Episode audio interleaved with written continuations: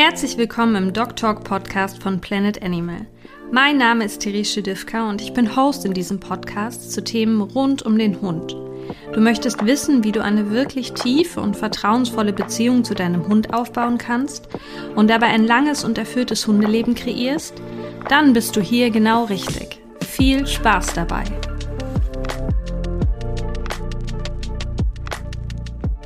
Ja, herzlich willkommen beim Dog Talk Podcast und in dieser Folge soll es darum gehen, was muss ich wieder beachten, wenn ich in den Urlaub fahre mit meinem Hund. Diesmal aber aus tiermedizinischer Sicht oder veterinärmedizinischer Sicht.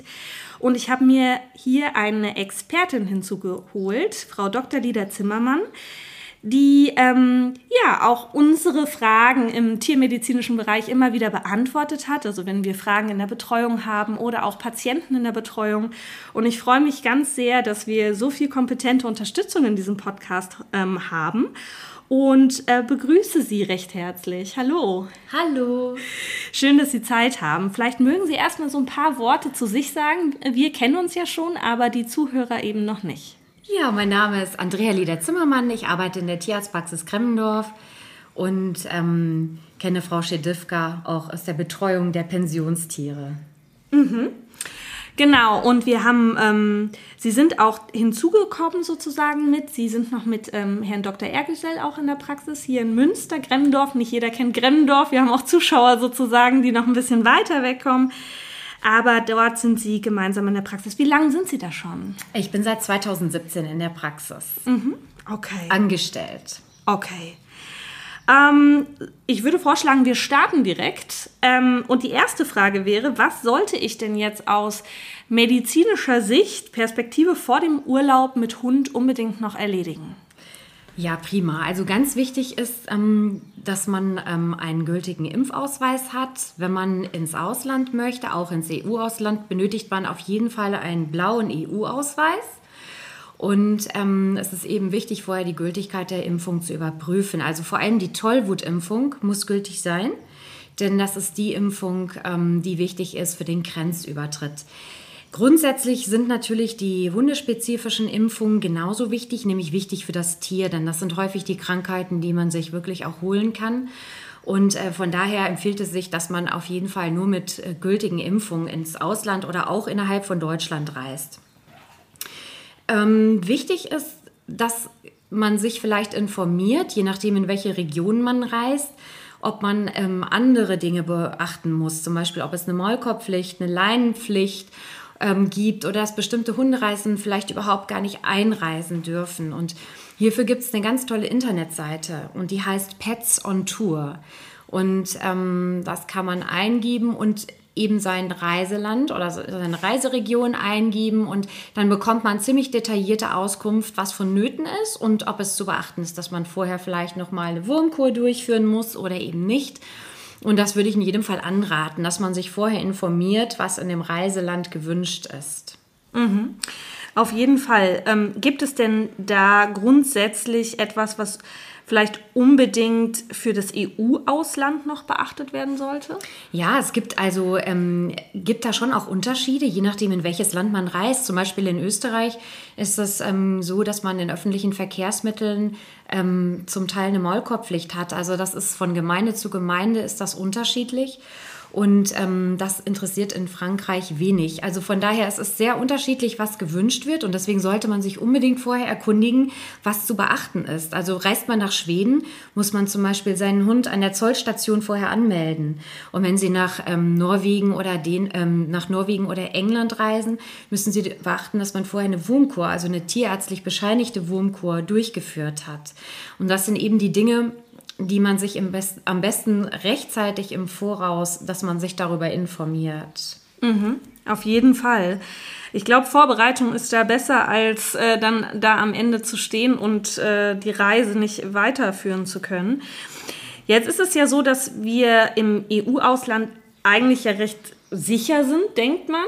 Also glaube ich zumindest. Ich weiß nicht, ob das so ist, aber gibt es denn gewisse Gebiete, gerade auch im EU-Ausland, wo bestimmte Erkrankungen besonders häufig auftreten? Ganz genau, das ist total wichtig und zwar auch nicht nur im EU-Ausland. Also sehr wichtig und das ist eigentlich die oberste Prämisse, vor allem wenn man in südliche Regionen fährt, dass man einen gültigen oder dass man einen ähm, vernünftigen antiparasitären Schutz gibt.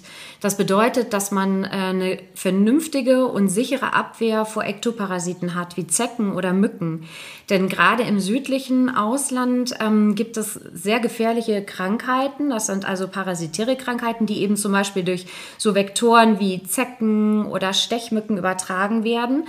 Und ähm, diese ähm, parasitären Erkrankungen, die setzen sich dann in die Blutzellen. Also die zerstören die Blutzellen oder jeweils je nach Erkrankung unterteilt befallen die einzelnen Blutzellen und führen zu wirklich hochgradig schweren Erkrankungen und eben zum Teil sind sie auch unheilbar. Also zum Beispiel in südlichen Regionen die Leishmaniose. Es ist total wichtig, dass man die äh, Mücken fernhält, die Sandmücken. Und dafür gibt es eben spezielle Präparate, im Prinzip fast ähnliche, die man hier auch anwenden kann. Denn was man auch ganz klar sagen muss, selbst wenn man in Deutschland bleibt, ähm, ist eine ähm, vernünftige und sichere Zeckenprophylaxe ähm, auch sehr wichtig. Also es gibt auch Regionen in Deutschland, wo wir nicht nur wie zum Beispiel jetzt hier im Münsterland die Borreliose oder die Anaplasmose haben, sondern eben auch mittlerweile in Deutschland sehr verbreitet die Babesiose, die ebenfalls ähm, also die Parasiten werden übertragen durch die Zecken, in dem Fall hauptsächlich durch die Auwaldzecke. Und ähm, dann ähm, kommt es wirklich zur schwerwiegenden Erkrankung. Und um das zu verhindern, ist es sogar in Deutschland wirklich vonnöten, dass man vernünftigen antiparasitären Schutz hat. Das können Spots-on sein, das kann aber genauso, ähm, es gibt speziell dafür zugelassene ähm, Halsbänder, ähm, wobei so ein Spot-on einfach sicherer ist. Dann, ähm, ja, da kann man sicher sein, dass er dann auch wirkt. Mhm, mh. Wir hatten gerade auch so ein bisschen das Thema in, auf unseren Social-Media-Kanälen. Wir haben selber einmal gefragt, was ähm, die Personen so tun gegen die Zecken, was sind ihre, ja, ihre To-Dos sozusagen, wenn die Zeckensaison beginnt. Und da war auch alles gemischt von Spot-on über Halsband über Tablette. Ähm, jetzt habe ich in der Recherche, in der Vorbereitung auch gelesen, dass zum Beispiel gerade bei der Tablette der Zeckenbiss ja trotzdem stattfindet. Kann denn dann nicht auch die Erkrankung trotzdem übertragen werden? Genau, also die Tablette reicht hier für Deutschland vollkommen aus. Ähm, die Tablette reicht nur nicht aus, wenn man ins südeuropäische Ausland geht und man möchte die Sandmücke fernhalten. Dann sollte man Spot-on benutzen. Innerhalb von Deutschland ist das überhaupt kein Problem. Ja, das ist richtig. Ähm, die Zecken, die können anbeißen tun sie auch häufig, ähm, aber sie sterben eben sofort ab. Und ähm, für die meisten ähm, Krankheiten ist es so, dass man mindestens eine Saugzeit von vier Stunden, zum Teil auch länger, ab zwölf Stunden. Je nach Krankheit ist das etwas unterschiedlich, aber ich sag mal so, also vier Stunden, das ist schon zu lang, das sollte vermieden werden und dafür reicht die Tablette definitiv aus. Also mhm. als Zeckenschutz, normaler Zeckenschutz für alle Zecken übertragbaren Krankheiten ist die Tablette wunderbar. Nur wenn Sie in südeuropäische Ausland äh, fliegen oder fahren ähm, und es gilt da, darum, die Sandmücke fernzuhalten oder eben andere Stechmücken, die zum Beispiel Herzwürmer übertragen können, dann sollten Sie definitiv ein Spot-on verwenden verwenden. Mhm. Und zwar eins, was dafür zugelassen ist, die Sandmücken zu mhm. fernzuhalten. Mhm. Das ist auch nochmal ein guter Hinweis, weil ich glaube, viele Zuhörer denken, ich gebe meinem Hund ja schon die Tablette, ich habe diesen mhm. Schutz eigentlich.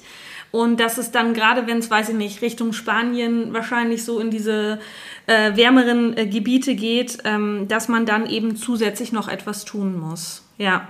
Genau. Wann würde ich das denn verabreichen, wenn ich jetzt meine Reise plane? Also wie weit im Voraus? Also um sicher zu gehen, sollte man das eine Woche vorher auftragen. Und wenn man jetzt länger als ähm, dann in dem Fall nach drei Wochen müsste die nächste, also wenn man das Spot-on benutzt, dann ist die nächste Auftragung eben nach den drei Wochen vorbei, also insgesamt Wirkzeit von vier Wochen, sollte man darauf achten, dass man äh, sich vielleicht Nachschub mit in den Urlaub nimmt, dass man keinen ja, kein Verlust der Wirkdauer hat. Mhm. Wir hatten jetzt einige Hunde bei uns, die auf die Spot-ons reagiert haben. Gibt es, ähm, also einfach mit einer Hautreaktion reagiert haben. Gibt es irgendwie noch eine Alternative zum Spot-on oder ist der Spot-on wirklich das einzige sozusagen? Also um Sandmücken äh, fernzuhalten, gibt es auch wirklich speziell dafür zugelassene Halsbänder. Die gibt es auch. Das wäre auch eine gute Alternative. Die sind darauf getestet, dass sie das machen. Aber Vorsicht, nicht jedes Floh- und Zeckenhalsband hält Sandmücken fern, sondern mhm. das müssen dann wirklich welche sein, die definitiv auch dafür zugelassen sind. Mhm. Okay, also da hilft es sicherlich, wenn ich zum Tierarzt gehe, auch ganz klar zu sagen, wohin reise ich um dann auch das richtige Zeckenhalsband oder den richtigen Spot-on ähm, zu bekommen. Genau. Okay. Vielleicht gehen wir noch mal ein bisschen darauf ein, was so grundsätzlich in die Reiseapotheke gehört, wenn ich jetzt mit meinem Hund unterwegs bin. Genau. Also unabhängig von der Reiseapotheke sollte jeder definitiv an den Ausweis denken, den EU-Ausweis, egal wohin man reist. Auch innerhalb von Deutschland ist es vielleicht ganz gut, weil einfach wichtige Angaben drinstehen für den Fall, dass man doch mal einen Tierarzt besuchen muss. Dann ist der gleich im Bilde und kann den Ausweis, kann die Angaben aus dem Ausweis übernehmen. Dann natürlich Halsband, Leine äh, gerne das Körbchen und die Decke, ne, weil das man im, am fremden Ort ein bisschen Vertrautheit schaffen kann. Ähm, gegebenenfalls tatsächlich auch ein Maulkorb, je nachdem, wo man eben hinfährt, dass man genau sieht, was dort verlangt ist und vielleicht den Hund auch vorher schon mal dran gewöhnt hat. Und was ganz wichtig ist, ist ähm, gerne das gewohnte Futter, dass man mhm. nicht zu dem Stress der neuen Umgebung auch noch eine Futterumstellung äh, vornehmen muss. Und vor allem, wenn Medikamente einzunehmen sind, ausreichend Medikamente mitnehmen. Mhm. Okay. So, und ach so, Entschuldigung, Reiseapotheke, ja, ja genau.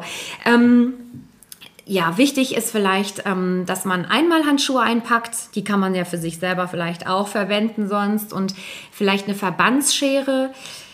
Ähm, Verbandsmaterial, da würde ich einfach nur was mitnehmen, so für die erste Hilfe. Also eine Polsterwatte, eine Wundauflage, äh, vielleicht so eine kleine Elastikbinde, damit das Ganze auch hält und Leukoblast zum Festkleben. Und dann würde ich immer raten, wenn irgendwie ähm, was passiert ist, dann, dass man das selber verbinden kann, aber dass man dann, wenn es die Wunde zu tief ist oder es ist einem nicht geheuer, dass man dann vielleicht einen Tierarzt aufsucht. Alleine weil der Verband natürlich von professioneller Seite anders gepolstert ist und besser sitzt, nicht, dass man nachher Druckstellen hat. Wenn das nur eine Kleinigkeit ist, dann ist das auf jeden Fall damit getan, dass man das selber kurzfristig verbindet, den Verband dann aber nicht zu lange da belässt. Ähm, eventuell pflegende Augentropfen Mhm. Oder sogar ähm, Euphrasia-Augentropfen für gereizte Augen. Die kriegt man rezeptfrei in der Apotheke, auch als Einzeldosen. Ähm, Desinfektionsmittel für Wunden, da kann man gut das nehmen, was man für den Menschen auch nimmt. Also ich würde dann zu Octinisept raten, weil es einfach nicht äh, reizend ist. Ähm, ansonsten aber vorsichtig sein mit Desinfektionsmitteln. Dann, wenn die Wunde zu groß ist, dann lieber den äh, Kollegen im Ausland aufsuchen ähm, ein Fieberthermometer, dass man feststellen kann, ob wirklich die Temperatur nicht stimmt oder nicht. Die normale Temperatur ist zwischen 38 und 39 Grad. Das gilt für Hunde und Katzen. Eine Zeckenzange. Die kann man vielleicht für sich selber notfalls auch verwenden. Die sollte eigentlich immer dabei sein. Ja, eventuell ein pflanzliches Mittel gegen Durchfall. Ähm, für den Fall, dass es Probleme mit den Ohren regelmäßig gibt, eventuell ein Ohrreiniger, dass man erste Hilfe am Ohr leisten kann. Eine Bürste gegen verfilzte Haare und natürlich den Zeckenschutz nicht vergessen. Mhm, mh. Ja, ich glaube, da ist die Liste auch schon relativ umfangreich, die man doch beachten muss. Ähm, aber gerade wenn die Hunde auch ins Wasser gehen, an die Bürste hätte ich also natürlich gedacht, aber nicht als erstes, wenn ich an Reiseapotheke denke. Aber natürlich, wenn der Hund viel baden geht, viel im Sand ist, äh, es vielleicht windig an der Küste ist, dann verfilzen natürlich auch die Haare nochmal äh, sehr viel schneller. Deswegen ist das auf jeden Fall nochmal ein sehr brauchbarer Tipp gewesen. Ähm, jetzt gehen wir mal von einem blöden Fall aus. Der Hund erkrankt tatsächlich im Urlaub. Wie, äh, ich bin jetzt, ich reise jetzt nach Spanien, ich kann vielleicht gar nicht Spanisch. Gibt es irgendwo eine Internetseite oder irgendwie ein Register, wo ich mich informieren kann, zu welchem Tierarzt ich gehen kann?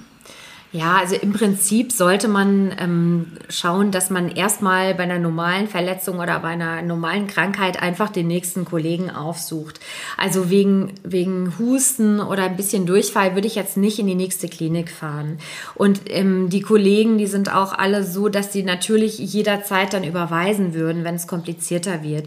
Ich würde einfach den nächsten niedergelassenen Kollegen aufsuchen und erstmal schauen, was man machen kann. Ne? Mhm. Und ähm, wenn man das Gefühl hat, das ist wirklich sehr schwerwiegend oder der Hund hat ähm, eine Vorerkrankung, die bekannt ist, die vielleicht ähm, eine kompliziertere Therapie erfordert oder eine stationäre Aufnahme, dann sollte man sich eine Tierklinik suchen.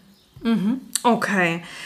Ähm, ja, vielleicht die Frage auch noch mal in den Raum geworfen, wenn ich jetzt wieder aus meinem Urlaub zurück bin sollte ich dann noch mal mit dem Hund prophylaktisch zum Tierarzt gehen oder ähm, lohnt also lohnt sich das, wenn das Tier jetzt nicht irgendwelche Auffälligkeiten hat, äh, muss ich noch mal irgendwas abklären lassen zur Sicherheit? Also sofern nichts passiert ist im Urlaub und ähm, Sie als Tierbesitzer keine Rückfragen haben oder das Tier hat Blessuren davon getragen, die vielleicht nachbehandelt werden müssen, brauchen Sie keinen Tierarzt aufsuchen. Also wenn der Urlaub schön war und das ist alles in Ordnung gewesen, brauchen Sie nicht kommen. Es gibt sowieso, also wenn man jetzt ähm, gut ähm, gegen Parasiten vorgesorgt hat und eben sich diese Ektoparasiten durch diese speziellen Medikamente vom Leib gehalten hat, kann eigentlich auch nichts passieren. Und dann ist es natürlich auch so, sowieso, wenn man ähm, so ein ähm, Reiseprofil äh, wegen der Mittelmeerkrankheiten durchführen möchte, ist es sowieso so, dass die Inkubationszeit von manchen Krankheiten beträgt sechs Monate. Das bedeutet, das bringt sowieso nichts, dann irgendwas zu testen. Würde ich auch nicht prophylaktisch einfach machen. Mhm. Ich würde keinen Tierarzt aufsuchen, wenn es keinen Grund gibt. Ja, okay. Gut. Ähm, Habe ich in meinen Fragen irgendwas vergessen? Ist irgendwas, was ich aus Ihrer Perspektive hätte fragen sollen, äh, wenn es um ja, Reisen mit Hunden geht aus medizinischer Sicht? Also mir persönlich, nee. Ich glaube, wir haben tatsächlich alles angesprochen. Das, was mir wirklich auf der Seele brennt, ist tatsächlich, dass man ähm, einfach den Parasitenschutz nicht aus den Augen lässt und vor allem auch nicht in Deutschland. Also die Babesiose, die ist im Saarland, in Rheinland-Pfalz und tatsächlich die Auwaldzecke hat sich auch im Kreis ähm, Potsdam, also in Brandenburg, total ausgebreitet. Und da haben wir jetzt schon Babesiose. Mhm. Und ähm, das sind so Krankheiten, da haben wir vor ein paar Jahren, kannten wir die nur so aus den südlichen Ländern. Und von daher, also alles schreitet voran. Es gibt ähm, tatsächlich auch ähm, Fälle von Leishmaniose in Ländern, wo es früher eben nicht gewesen ist. Und von daher sollte man das ist wirklich das, was mir am meisten am Herzen liegt, dass man den Hund wirklich vor diesen Ektoparasiten schützt. Mhm. Okay. Gut, dann vielen Dank für Ihre Zeit. Die sehr, Ex sehr gerne. die Expertise und natürlich auch die vielen ähm, Tipps, ähm, die Sie noch zusätzlich äh, gegeben haben. Und ja, das war's im Prinzip. Ich danke für das nette Gespräch. Ich danke auch. Tschüss. Tschüss. Das war wieder eine wunderbare Folge Dog Talk mit dir. Ich hoffe sehr, dass du etwas mitnehmen konntest und Lust hast, noch weitere spannende Folgen zu hören. Schau unbedingt mal auf den Podcast-Profilen Spotify, Apple Podcast oder Amazon Music nach und lass mir gerne eine positive Bewertung da, wenn du mehr zu dem Thema mentale Hundehaltung und Persönlichkeitsentwicklung mit Hunden hören möchtest. Auch wenn diese Folge vorbei ist, müssen wir uns noch nicht trennen, denn ich teile spannende Insights, Tipps und Tricks, wie auch kleine Einblicke in meinen ganz persönlichen Hundealltag mit vier Hunden und zwei Kindern auf meinem Instagram-Profil Dog Talk Academy. Du willst direkt loslegen und an der Bindung zu deinem Hund aktiv etwas tun? Umso besser. Auf www.dog.com talk-academy.de findest du alle nötigen Informationen zu meinen Coachings, Kursen und natürlich auch meinem Newsletter. Solltest du mehr Interesse an unserem lokalen Angebot hier in Münster und Umgebung haben, unserer Betreuung, Futter und unserer Beratung, dann wirf mal einen Blick auf das Instagram-Profil von planetanimal-ms oder schau direkt vorbei, wenn du in der Nähe bist. Mach's gut und bis ganz bald. Deine Therese.